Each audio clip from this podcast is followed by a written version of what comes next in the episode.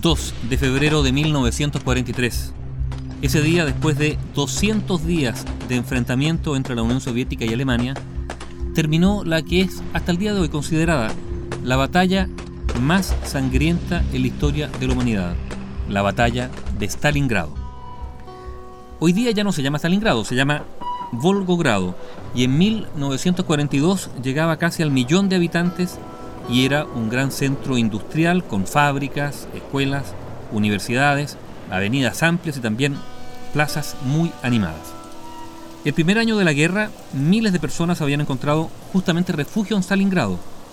Los padres enviaban allí a sus hijos, esperando que estuvieran a salvo en una ciudad que aparentemente se encontraba muy lejos de las operaciones militares.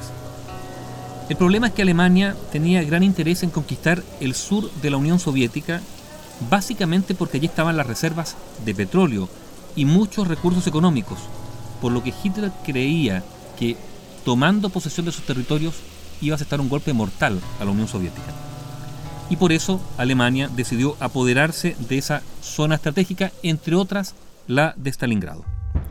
El asedio a la ciudad comenzó el 17 de julio de 1942, con un despliegue alemán de 250.000 efectivos más de 700 tanques, 1.200 aviones y 7.500 piezas de artillería. Para defender la región, los soviéticos contaban con 187.000 soldados, 360 tanques, 337 aviones y 7.900 piezas de artillería.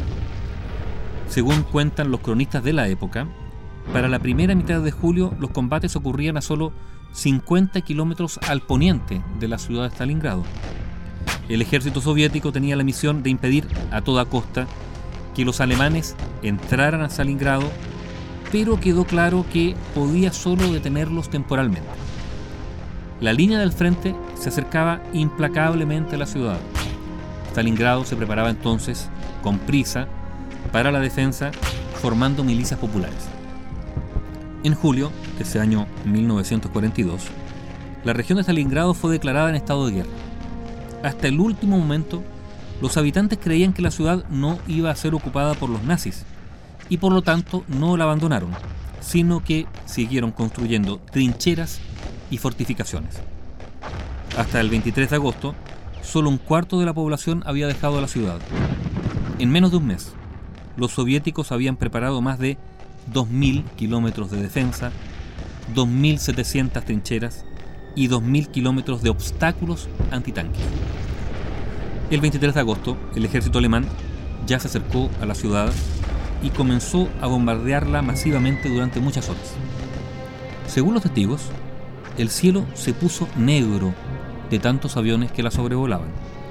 Más de 40.000 personas murieron ese día, ese día 23 de agosto, y 80.000 resultaron heridas o quemadas.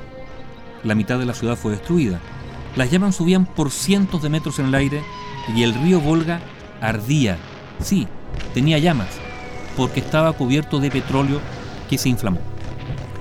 A mediados del mes de septiembre, los combates ocurrían ya dentro de los muros de Stalingrado. Los defensores de la ciudad luchaban casa por casa y metro por metro, y los combates eran tan cruentos que en la línea del frente el promedio de vida de los soldados era de solo 24 horas, promedio de vida de quienes llegaban al frente de combate. A pesar de que ambas partes sufrían grandes pérdidas, Hitler y Stalin seguían enviando tropas de refuerzo a la zona. La última tentativa de apoderarse de la ciudad la emprendieron los alemanes el 15 de octubre. Después, el 19 de noviembre, comenzó la contraofensiva de los soviéticos.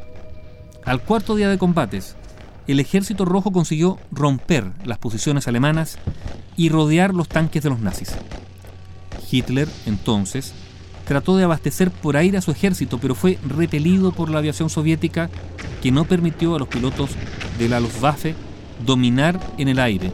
Y el resultado fue entonces que los alemanes, cercados, se quedaron sin suministros y fueron condenados a morir por hambre y por frío. Aunque Hitler ordenó a sus soldados luchar hasta la muerte, el 2 de febrero de 1943, lo que quedaba del ejército alemán se rindió y así se puso fin a la batalla de Stalingrado.